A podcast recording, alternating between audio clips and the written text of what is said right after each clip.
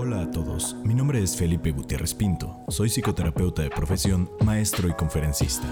En este programa platicaremos con amigos, expertos y no tan expertos de temas de la mente, relaciones y crecimiento, con la intención de brindarte diferentes perspectivas que te permitan construir y deconstruir las ideas que tienes del mundo que te rodea. Sean bienvenidos a Realidades.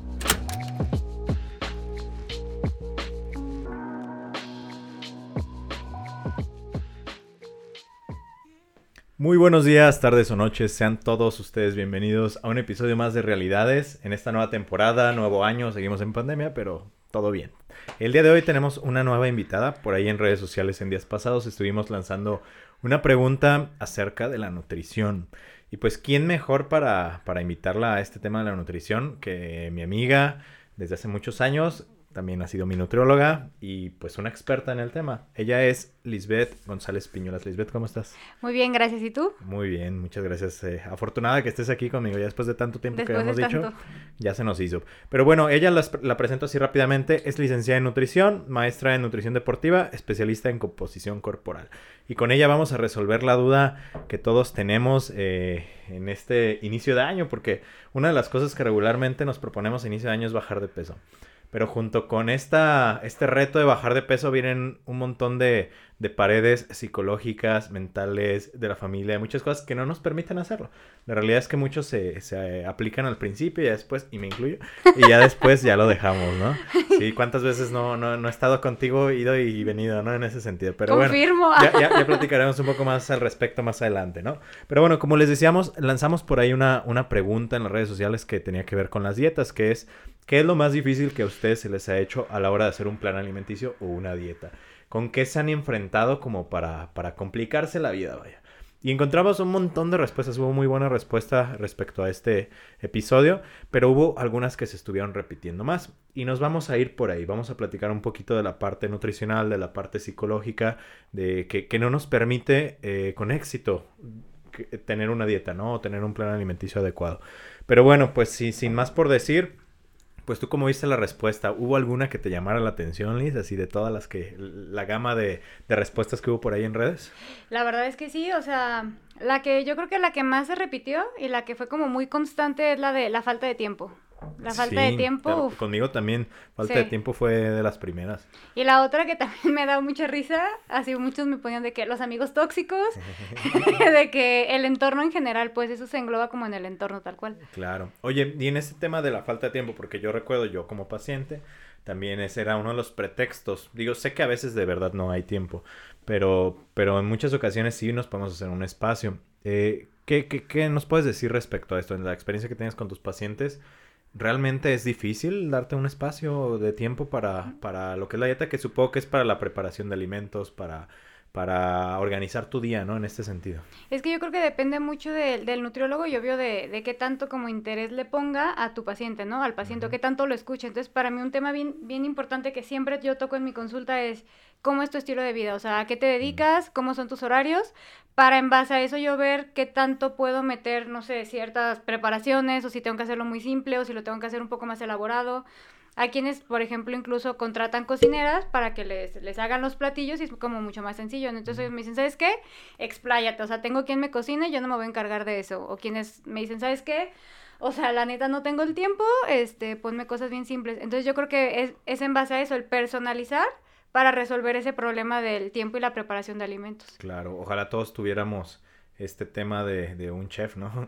Que, que, de repente hay como ciertas alternativas, ¿no? Yo recuerdo también en algún momento en el que sí medio me apliqué, que contraté por ahí una aplicación que digo, tampoco es lo más barato del mundo, pero a veces uh -huh. gastamos más en las plataformas de comida que en este tipo de aplicaciones, donde te mandan al día tu desayuno, comida y cena, las comidas que, que uh -huh. quieras y colaciones, ¿no? Pero ya personalizado, ellos te lo pueden hacer o le pasas tu plan alimenticio que te dio tu nutriólogo tu nutrióloga y ya como te van mandando eso. Esa sería una alternativa interesante, pero Bastante. si no, este, pues a, a, abrirnos un espacio, porque es el, un cambio de estilo de vida, justamente sí. es eso, ¿no? Es un cambio de vida totalmente si inicias a eso de la dieta. Y es lo que yo les digo siempre a mis pacientes, o sea, es que al final de cuentas vas a dedicar tiempo a comer, entonces es cuestión solamente de, de decisiones, es como el si yo decido comer bien o si yo decido comer mal, ¿no? O sea, incluso si vas a pedir de comer, bueno, escoges, no sé, hay gente que escoge una hamburguesa con papas y o hay, o hay quienes escogen la, la, el pepito o la, no sé, la ensalada o algo así, ¿no? Simplemente es una decisión, yo creo que es bien importante. Claro, sí, y, y, al final de cuentas creo que lo más importante, yo lo viví con, con el proceso que estuve yendo contigo, que es el hecho de, de ustedes como nutriólogos educarnos, ¿no? en, cuanto a más o menos las equivalencias de ciertos alimentos, cuáles son más saludables que otros. Y ya una vez tú teniendo el conocimiento, pues dicen que el conocimiento es poder.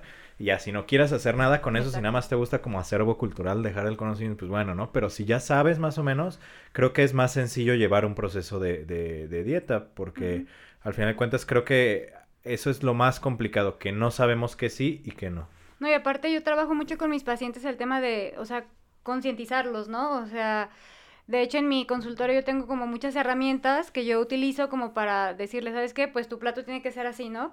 Incluso con ellos utilizo también mucho el tema del, ya sé que, casi ningún nutriólogo lo, lo, lo, hace, el tema del mindfulness, ¿no? O sea, de si te vas a sentar a comer, o ok, concéntrate en lo que estás comiendo, ¿no? O sea, porque a veces es como, como, pero ni me doy cuenta qué y cómo comer, o sea, qué es lo que estoy comiéndome, pues. Claro, y eso es bien interesante y bien importante porque dentro de los tips a nivel psicológico, porque existe un área de la psicología que es la psiconutrición, y parte de los tips que dan, por ejemplo, a la hora de comer y para poder seguir bien una dieta y para no atascarte de comida todos los días, es eso, estar presente en el momento de la comida. Por ejemplo, no ver televisión cuando estamos comiendo. O sea, separar este tipo de actividades porque al final de cuentas tu cerebro está distraído en otra cosa.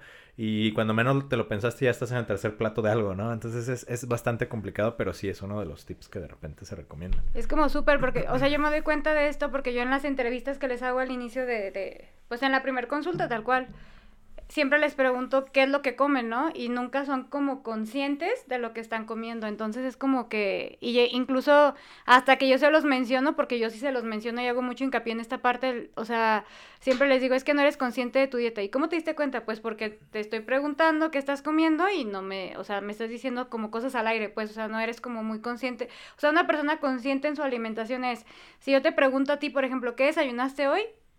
Y que me digas así. En el momento, sí. Ajá. O sea, por ejemplo, ¿qué desayunaste hoy? Y sí recuerdo, un huevo con salchicha. Ajá, pero o sea, por ejemplo, él recuerda la cantidad, o sea, pero hay gente mm. que dice huevo con salchicha y ¿cuántas te comes? Pues, o sea, no sé cuántas piezas de salchicha, no sé cuántos huevos, o sea, claro. ese es el tema de concientizarte, sobre todo por las cantidades y porciones. Sí, y a mí me encanta mucho todo esto de digitalizar y ayudarnos con la tecnología. Y justamente hay muchas aplicaciones que son como diarios nutricionales, ¿no?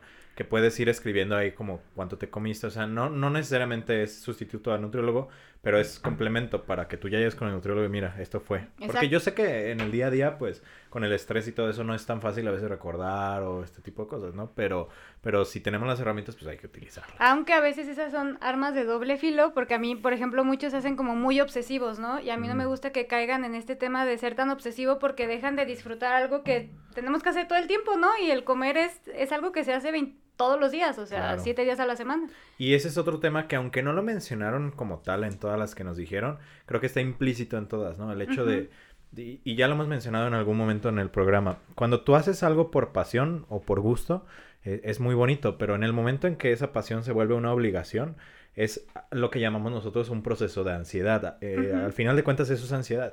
Entonces, qué complicado, yo creo que esa es la principal situación que tú te encuentras con tus pacientes, que ya vamos predispuestos a que le vamos a sufrir, vaya.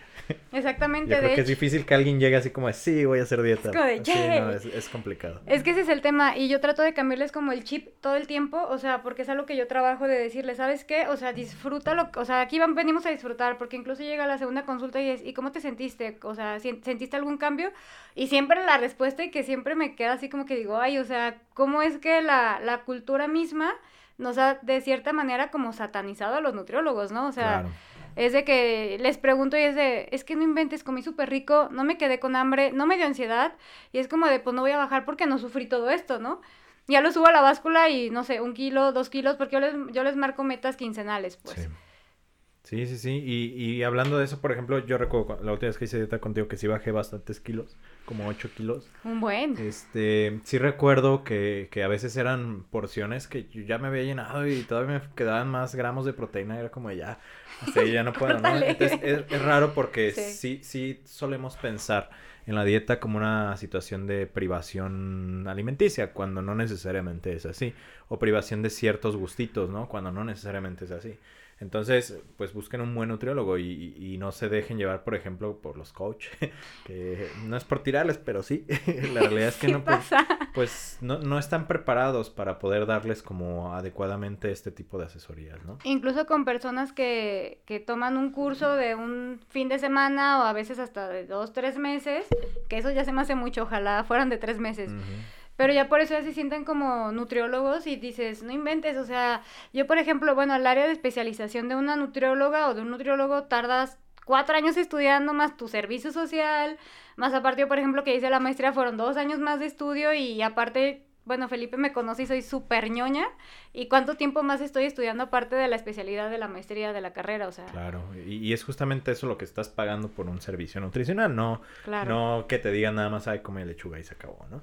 Pero, pero bueno, eh, continuando junto, justo con los puntos, había uno que, que, quería mencionar eh, en mi experiencia, que digo, solo puedo hablar desde mi experiencia, he visto algunos pacientes, pero en mi experiencia, algo que me sucedió y que platicábamos antes de iniciar el, el programa, es, es una barrera psicológica que yo me puse en relación al peso.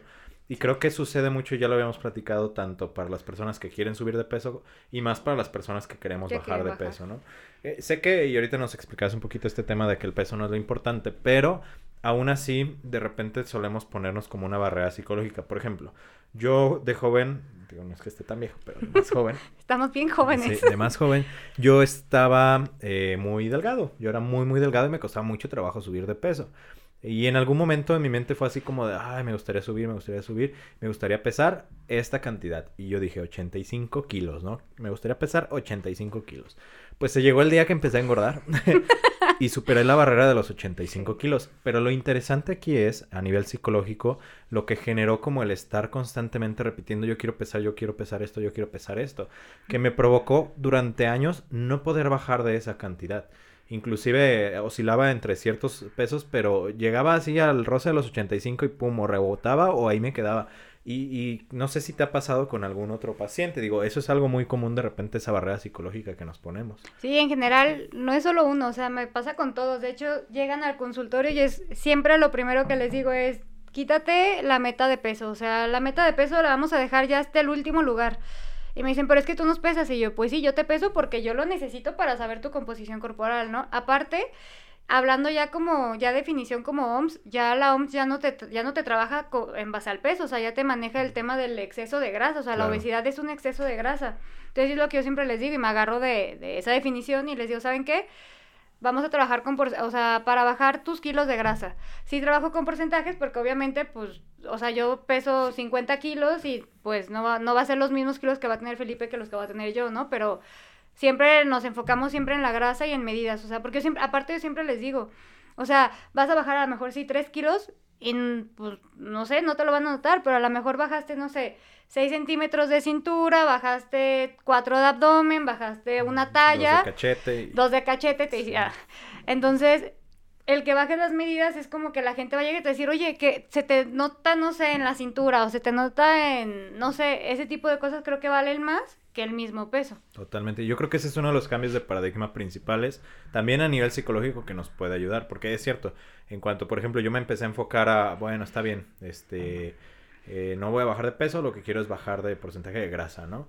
De repente sí llega un punto, y tú creo que me lo has dicho las múltiples ocasiones que he ido, que, que, va a haber un momento en el cual hasta sientes que subes de peso, ¿no? Porque es normal, el músculo está subiendo, está ahí en ese proceso de quemado de grasa, subida de músculo, pero... Pero una vez que te acostumbras, que tienes la disciplina y todo, ya empieza a bajar así solito. Y, y no radicalmente, pero de una manera sana. Y eso está bien padre y está, bastante interesante. No, y el hecho de quitarte el chip, era lo, justamente vi una paciente que duró, híjole, como dos meses estancada con el mismo peso, ¿no? Incluso hablé yo con ella y le dije, bueno, o sea, date este tiempo de vacaciones, o sea, Navidad. Le dije, no te me vayas a pasar porque, pues sí, puedes llegar a subir mucho. Le dije, pero relájate. O sea, olvídate que estás en plan y en enero regresamos y vamos a utilizar estrategias porque esa es otra cosa. Yo, soy, yo suelo mucho como investigar el por qué mi paciente no está bajando de peso, ¿no? O sea, no es solo, ah, ya me estanqué y listo, ¿no? Entonces, regresó de vacaciones y todo, incluso bajó en Navidad, o sea, fue algo muy extraño que bajar en Navidad, nadie baja de peso en Navidad, bajó kilo y medio en Navidad y, y esto fue de grasa, pues, Y justo él la volvió a ver, o sea, después de su, ya le tocaba su seguimiento y volvió a bajar y me dice, es que estaba bien estancada, ¿qué está pasando? Y yo, pues es que ya te relajaste, o sea, Claro. ya te relajaste y te olvidaste de que el, el tema de tu peso y estás bajando, o sea, ya lleva 10 centímetros de cintura en 5 meses, o sea, es un montón.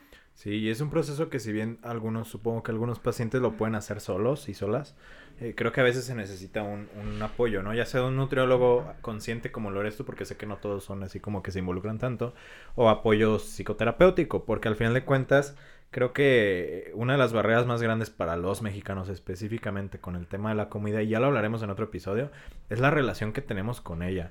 Eh, lo que es la comida y algunas otras cosas como el alcohol y cosas así, tenemos una relación muy extraña. O sea, para todo comemos, ¿no? O sea, los festines, las reuniones, todo se centra en la En- comida. ¿Qué vamos a comer, pues? Exactamente. Y eso a nivel psicológico o a nivel inconsciente se va quedando de una manera en la cual tú tienes una relación como si fuera una persona con la comida, ¿no? Entonces, a una persona que tú quieres mucho, no, no la vas a terminar. Porque, pues, Pues no, pues o qué sea. feo, ¿no? Y pasa lo mismo a nivel inconsciente con la comida. No, lo- no la queremos terminar de tajo y no la queremos como que cambiar por algo, ¿sabes? Entonces, eh, suena extraño y hasta un poco tonto, pero así es como lo vivimos a nivel psicológico, la relación que tenemos con la comida.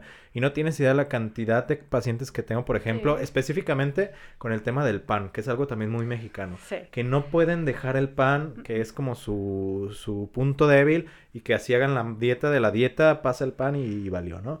Entonces, hay que analizar qué es lo que pensamos acerca de la comida y qué es lo que pensamos en relación a nosotros, ¿no? Yo creo que la educación, ¿no? O Sí. sea, desde niños es de que, ah, sacaste 10 en matemáticas, Sí. te voy a regalar el pastel. Entonces Sí, ahí crea la como relación. premio, es, es justamente esa relación de, de recompensa por algo, ¿no? Entonces, imagínate, yo tengo esa, ese pensamiento a nivel inconsciente y de repente me empiezo a quitar ciertos alimentos por la dieta, pues inconscientemente digo, hice algo mal o me estoy castigando y va a pasar una de dos, o me viene una bajada emocional o deserto en la cuestión de la dieta. Entonces, eh, esos paradigmas de repente tal vez solamente con escucharlo lo puedas cambiar, tal vez leyendo algo, tal vez yendo a terapia, tal vez yendo a un nutriólogo, pero es importante que lo sepamos, ¿no? Porque pasa justamente. Y esa relación después repercute en muchas cosas a nivel emocional, porque no solo es la comida en lo emocional, sino también lo emocional en la en comida. la comida. Que es otro de los temas también que, que íbamos a hablar, que es esto de, del hambre emocional, ¿no? Los antojos. Qué Sí. complicado es eso de los antojos. Incluso los pacientes ya cuando, o sea, yo como les digo, trato de concientizar mucho, ¿no? Incluso tuve un paciente que se quedó solo por la pandemia, pasó las fiestas navideñas solo, y sí me dijo, Liz, o sea, vengo súper mal, y sí, subió de peso y todo, pero me dice, es que, ¿sabes qué? Yo me di cuenta que comía por ansiedad, o sea, me terminaba mi plato e inconscientemente ya estaba parado abriendo el refri así como de, oye, ¿qué tengo? O sea, ¿qué más me puedo comer? Y ya cuando era consciente era de, es que, o sea, ya no tengo hambre y estoy comiendo solo por, cu- por llenar un vacío que yo siento, o sea, que, que yo siento, pues, y aparte, eh, bueno, él, él tiene un proceso en conjunto de psicólogo con nutrición y eso a mí me facilita un buen las cosas, la verdad. Sí. Pero también a veces los, los mismos mexicanos, pues tú te has enfrentado a esto, ¿no? Como que les dices, oye, va a terapia y es como de, o sea, no Sí. estoy loco, pues. Sí, creo que vivimos un, un proceso muy similar como gremio los psicólogos y los, los nutriólogos, Sí. en el cual poco a poco se ha abierto más, ¿no? Creo que los nutriólogos todavía llevan más, más recorrido, los psicólogos todavía estamos en pañales en ese sentido, pero ya hay más aceptación y eso es bueno, pero sí es, sí es complicado. Y hablando de este tema, pues qué bueno que tu paciente tiene la oportunidad de ir al terapeuta. Pero y no al- todos. Sí, no todos, porque...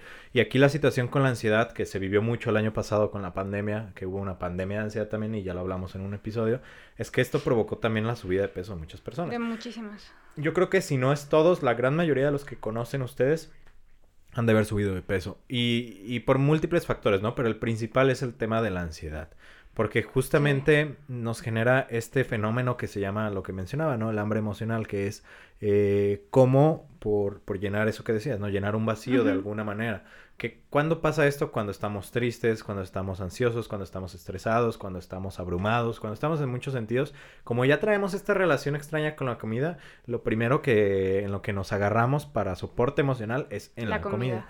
Entonces, eh, hay ciertas características del hambre emocional. Es una que ya decías, ¿no? Que es eh, repentina, o sea, en todo momento te da hambre, aunque ya hayas comido, o sea, 10, 15 minutos de que comiste y como tu, tu paciente, ¿no? Abro el refri a ver qué, ¿Qué a ver qué hay y si no le rasco y ahí veo, ¿no? Si no pedimos algo. Eh, la segunda característica principal del hambre emocional es que genera una sensación de culpa y es bien importante eso porque al generar culpa es como un círculo vicioso lo que empieza a generar, porque tú comes por hambre emocional, te genera culpa y después de que te genera culpa, em, te da ansiedad por esa culpa y la ansiedad te genera hambre emocional. Entonces estamos en un círculo del cual nunca podemos salir, ¿no?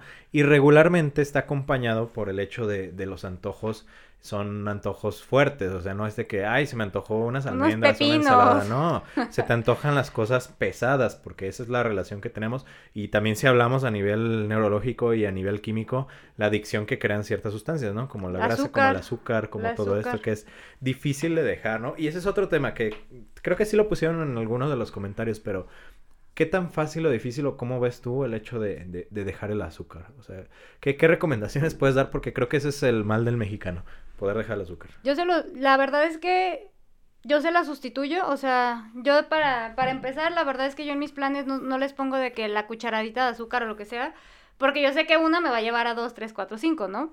Entonces yo lo que sí hago es como de, ¿sabes qué? Vamos a sustituirlo, o sea, y ahorita, o sea, de verdad hay una inmensidad de, de sustitutos de azúcar, o sea, de verdad está muy impresionante.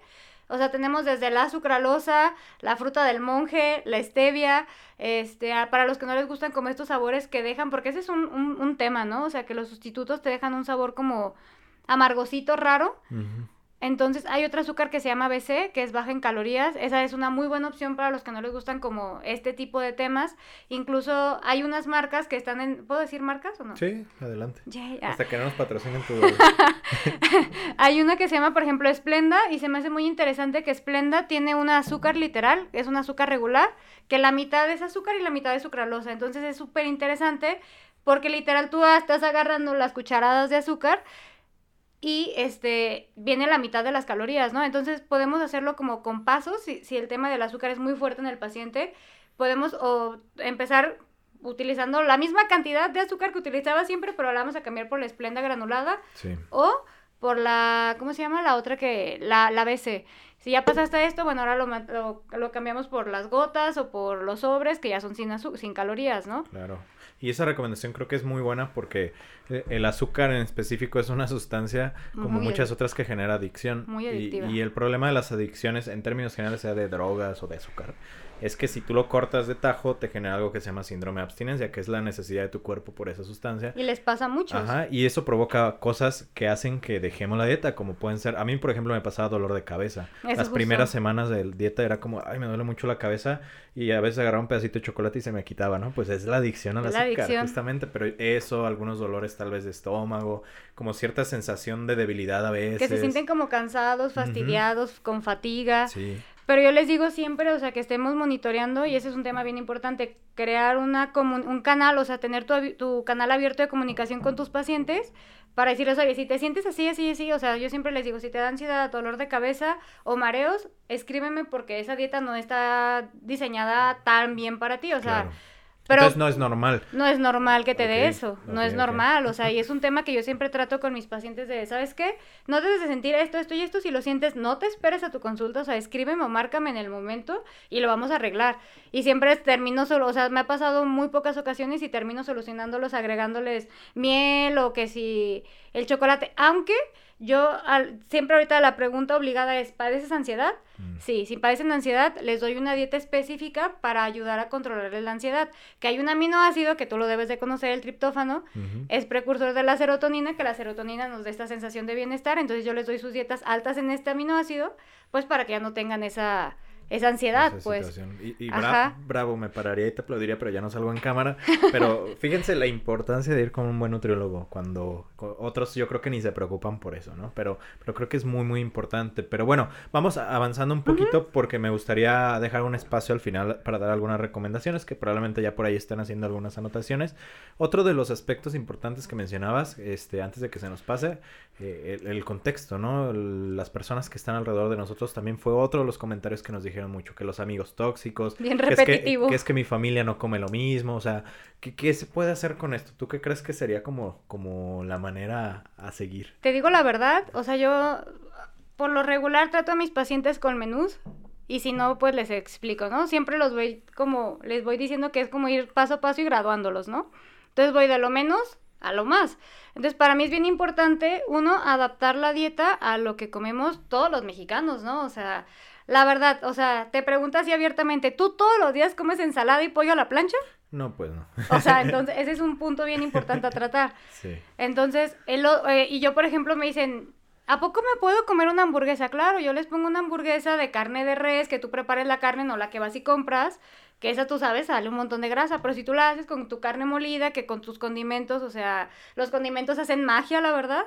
Este, y tú haces tus tortitas y aparte el pan regular, o sea, no te voy a mandar a comprar un pan que si de masa de no sé qué cosa, o sea, no, el pan bien bollo que venden en la tienda y en lugar de papas fritas les pongo verduras al grill con pimienta limón o con, no sé, hierbas italianas, lo que sea, dices, no manches, estoy a dieta y me estoy comiendo una hamburguesa. Claro. Y está cuadrado en tus, en tus macronutrientes, ma- macros que, macronutrientes, carbohidratos, proteínas que yo tengo que calcular, que incluso en las preguntas que yo hacía era, lo, te, no sé si te mencioné antes de iniciar todo el, el podcast, te dije de que mis colegas nutriólogos respondieron la pregunta también. Sí, está interesante. Oye, tengo una pregunta paréntesis, vamos a hacer un paréntesis porque me surgió de lo que decías, ¿no?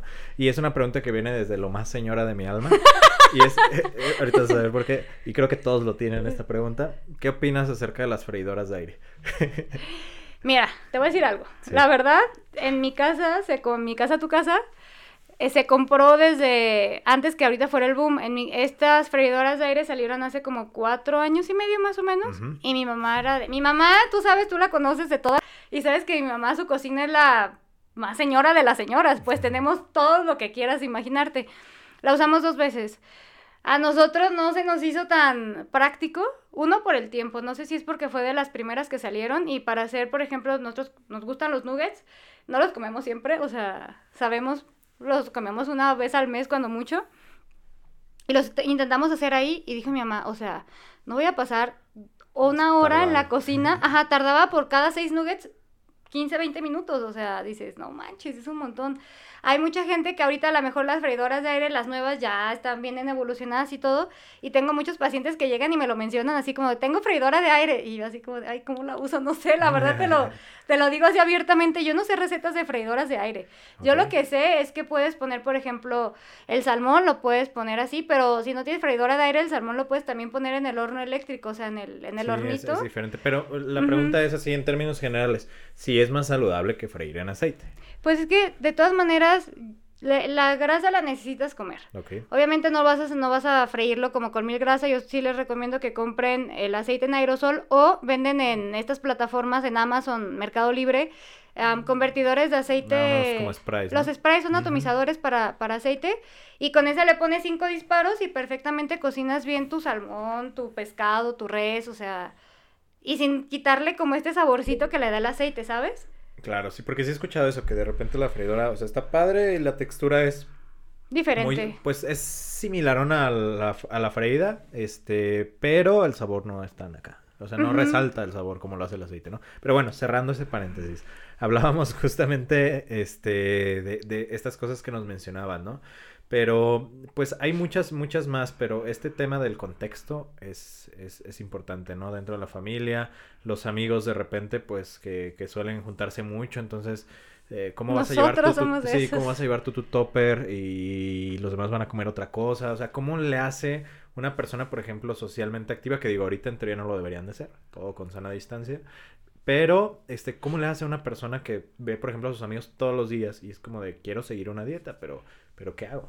Yo, por ejemplo, les doy muchos... Es que ahorita en el mercado existen un montón de opciones de botanas saludables, o sea, saludables, no tan, tan calóricas.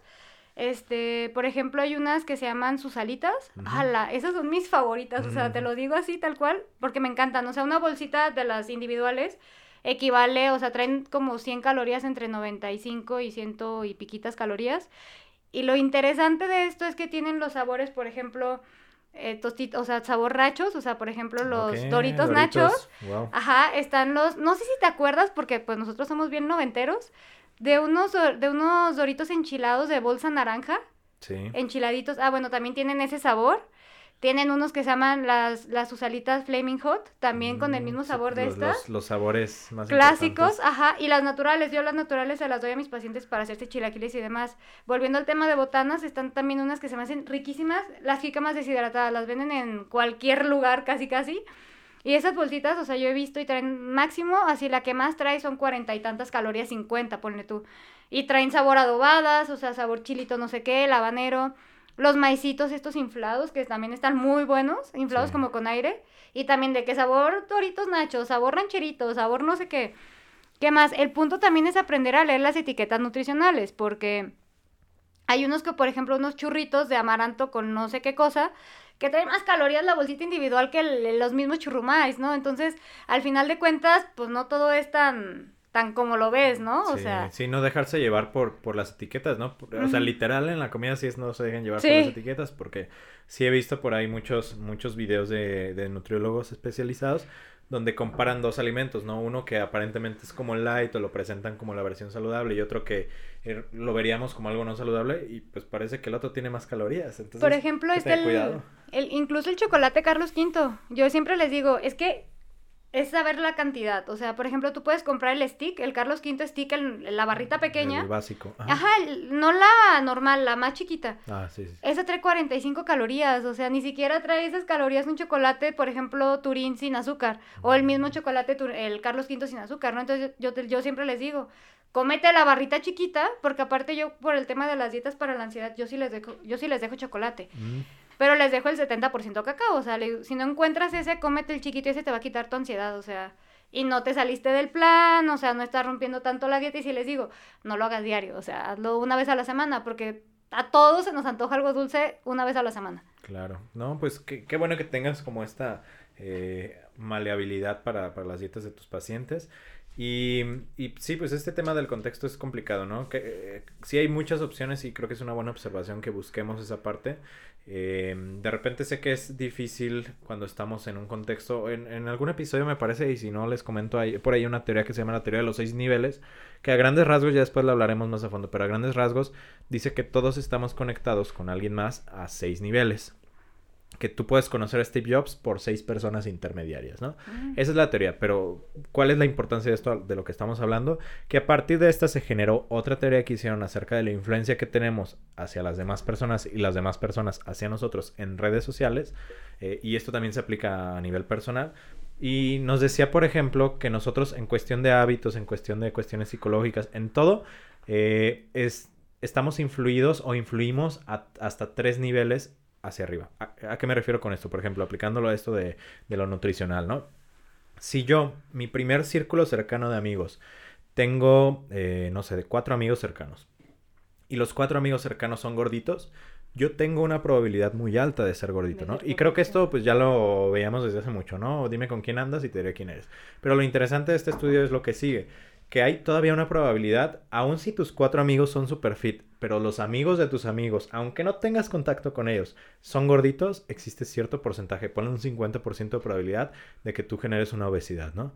Pero no solo se para ahí, en el tercer nivel, o sea, el amigo del amigo de tu amigo. Si ese círculo, que ya imagínense la cantidad de personas que son, si ese círculo son, por ejemplo, de malos hábitos, que fuman, que toman, tú tienes cierto porcentaje de probabilidades de tener ese mal hábito, aunque tu círculo inmediato de amigos no lo sea. Entonces está impresionante eso porque si te pones a pensar, entonces también aplica al revés. Y si tú empiezas a generar ciertos hábitos saludables, como no fumar o fumar tranquilo o no tomar o, o comer saludablemente, tú indirectamente estás influyendo y el estudio hablaba acerca de 4.800 personas. Es como, de, yo ni siquiera me acuerdo de 100 nombres de amigos, ¿no? Sí. Y cómo voy a estar influyendo en 4.000.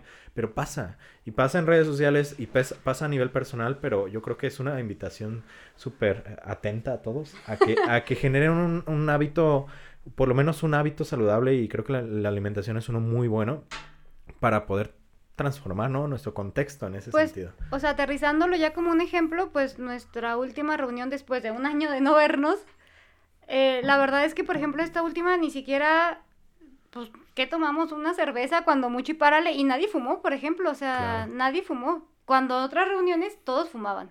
Sí, pero es, es justamente eso y, y creo que todos ustedes lo han visto, por ejemplo, en cuestiones de comer, de fumar, de tomar.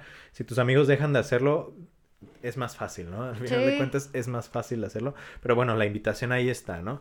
Y bueno, pues creo que se nos acaba un poquito el tiempo, Liz. Me gustaría que diéramos algunos tips, algunas recomendaciones o algo que se nos haya como pasado este, para las personas que nos están viendo y escuchando eh, y que puedan... Eh, llevar una dieta y sobrevivir al intento de llevar una dieta, ¿no? Bueno, lo primero es que he hablado, o sea, retomando un poquito lo del contexto, es hablar con tu familia de, ¿saben qué? a lo mejor no estoy cómodo con mi cuerpo, no me siento bien, me está generando cierta pues baja autoestima, cierta, no sé, ansiedad de ver, porque mucha gente es como, ¿sabes que me va al espejo y no me gusto? Así tal cual, así, te lo dicen abiertamente. Es como, ¿saben qué? Pues quiero mejorar mi cuerpo, la verdad es que pues no voy a poder ya comer esto, esto, esto y esto, o sea, no me lo ofrezcan, o sea, como hablar para que ellos o se, se, se solidaricen contigo. Sí o que simplemente te respeten, ¿no? El, respeto hacia lo que tú empezaste a hacer, ¿no?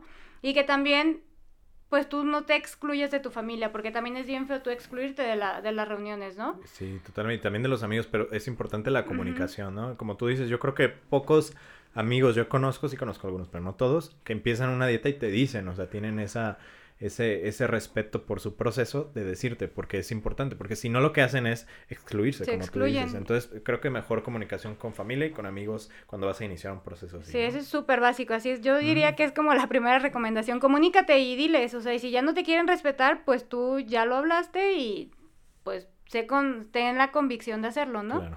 La otra es que tú tengas las ganas de hacerlo, o sea, no que te estén no que te influencien tus papás o tus amigos o tu pareja, porque pasa mucho de que tu pareja, ¿sabes qué? Pues ya estás, ya te pasaste, ya ve, o sea, que tú digas, ¿sabes qué? Yo lo quiero hacer, porque casi siempre cuando una persona va al nutriólogo o quiere iniciar un proceso de dieta o de plan de alimentación, es como si casi casi lo están obligando, hay un 90% de probabilidad que lo vaya a dejar. Entonces, que tú quieras hacerlo, eso es lo básico, así, otra cosa súper básica.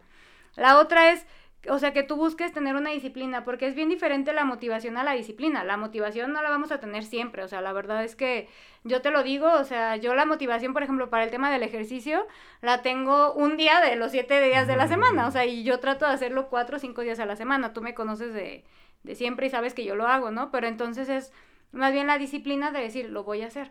Claro. ¿No? La otra es como acudir con el nutriólogo, o sea, traten de no es porque yo sea nutrióloga, ¿verdad? Pero sí traten de fijarse con quién van, porque muchas veces, y me han llegado casos que tengo que reparar, por así decirlo, este, de que van con el head, head coach, con el coach del gimnasio, con el de la esquina que te cobra 50 pesos, que la, la vecina te mandó la dieta, eh, te pasó su dieta. O sea, no, la dieta es uno 100% personalizado. O sea, no, tú no puedes hacer la dieta que le dieron a tu vecina, ¿no? O sea, a lo mejor tu vecina tiene una patología y tú ni en cuenta y tú ya dejaste de comer un buen de cosas, ¿no? Sí. Entonces sí que vayas con un nutriólogo y sobre todo que si tienes alguna patología o lo que sea, o que quieras cambiar composición corporal, lo que sea, que estén como enfocados en esa área, ¿no? O sea, no es lo mismo un nutriólogo clínico que un nutriólogo deportivo, tal cual. Entonces, que sí te fijes con quién estás yendo, ¿no? Y que no por querer ahorrar un poco, vayas a poner en riesgo tu salud, porque si con las dietas mal hechas, tu salud se ve en riesgo y mucho. Sí, totalmente. Y si tengan cuidado con eso, vayan con un profesional. Sí, es bien importante, incluso también, o sea, la terapia, o sea, porque si no es profesional, o sea, te va a echar a perder. Sí, también a nosotros nos toca pues remendar suena feo, pero remendar ciertos casos que fueron con coach también, ¿no? Ajá, sí, que el coach lo va a hacer todo, la verdad. Sí, sí, sí. el otro, la verdad es que sí es bien importante el tema del ejercicio. Yo sé que a muchos es como de, ay, no quiero, y menos ahorita que hace frío, ¿no? O sea, ¿no? Pero yo creo que el ejercicio es bien básico. Uno, pues te ayuda a controlar la ansiedad. Dos, te va a ayudar a acelerar tu metabolismo. Este, pues te vas a sentir más activo durante el resto del día, ¿no? Entonces, yo sí creo que el, ejercicio es básico, indispensable en cualquier plan. Que si el nutriólogo te dice, no hagas ejercicio porque quiero ver cómo funciona mi, mi plan, me ha pasado que me lo han llegado a comentar, salte corriendo de ahí, o sea, vete de ahí porque pues no, o sea, tienes que combinar ejercicio con dieta, la verdad, es súper básico y eh, que hables con tu nutriólogo para que te facilite los tiempos de cocina. O sea, creo que eso es básico porque fue el, yo creo que el común denominador de todos los comentarios que recibimos. Que si tú no tienes tiempo, lo externes y se le diga, ¿sabes qué, Nutri? No tengo tiempo de cocinar, ponme las cosas más sencillas, que si hay cosas muy sencillas y ricas, y el uso de los condimentos, o sea, que te recomienden que con qué condimentar para que el simple pollo a la plancha, pues no sepa igual diario, ¿no? Claro, y obviamente, pues no esperes tener un buffet acá súper elaborado, porque si no tienes tiempo, pues no, no, no va a ser así, pero sí hay opciones que, te, que nos podrían sorprender, ¿no? En, en, cuanto a sabor y a rapidez. Bastante. Pero muy bien, me, me gustan las recomendaciones, ojalá hayan tomado nota. Eh, y pues todavía hay mucho más que hablar. Yo creo que Liz nos va a acompañar en algún otro episodio para, para continuar con este tipo de temas. A ver si se anima. Yo le estoy diciendo que haga su podcast. Ojalá que se anime. Ya, ya me voy a animar, ya lo prometo. Pero en lo que saca su podcast, pues ya, ya estuvo por aquí con nosotros. Y alguna red social donde te puedan encontrar para cualquier cita, para información, para cualquier cosa que, que necesiten un nutriólogo. Ah, sí, está mi Instagram, ahí está todo como enlazado, mi celular, mi dirección del consultorio, o sea, todo, todo, todo. Es Nutrilis González, las dos, todo, o sea, todas las S van con Z, pues. Ok. Nutrilis González, todas con Z. Todas con Z. Perfecto, pues muchísimas gracias por haber estado aquí. La verdad es que creo que es un tema que a mí me cuesta mucho trabajo y tú lo sabes, pero también a todos y lo noté con la cantidad de comentarios que salieron en redes. Este, y creo que fue, fue de bastante utilidad. Espero que les haya servido. Si fue así, ayúdenos etiquetando, compartiendo. En YouTube ya estamos, entonces denle like, eh, suscríbanse y compártanlo en todas las redes sociales. Eh, nos pueden encontrar en las diferentes redes sociales como Realidades Podcast, en Facebook, en Instagram y en YouTube. Y nos pueden encontrar a mí a nivel personal como F Pinto Terapeuta en todas las redes. Acabo de iniciar TikTok, entonces también ahí estar. Pero bueno, Liz, nuevamente, muchísimas gracias por haber venido. No, te agradezco mucho la invitación. Espero estar otra vez contigo. Ya, ya voy a iniciar mi podcast. Lo prometo. Ya voy a iniciar yo la dieta. Aquí quedó grabado. Ya quedó grabado, ¿eh? Muy bien, muchas gracias. Pues que tengan un excelente día. Nos vemos el siguiente episodio. Hasta luego. Bye. Bye.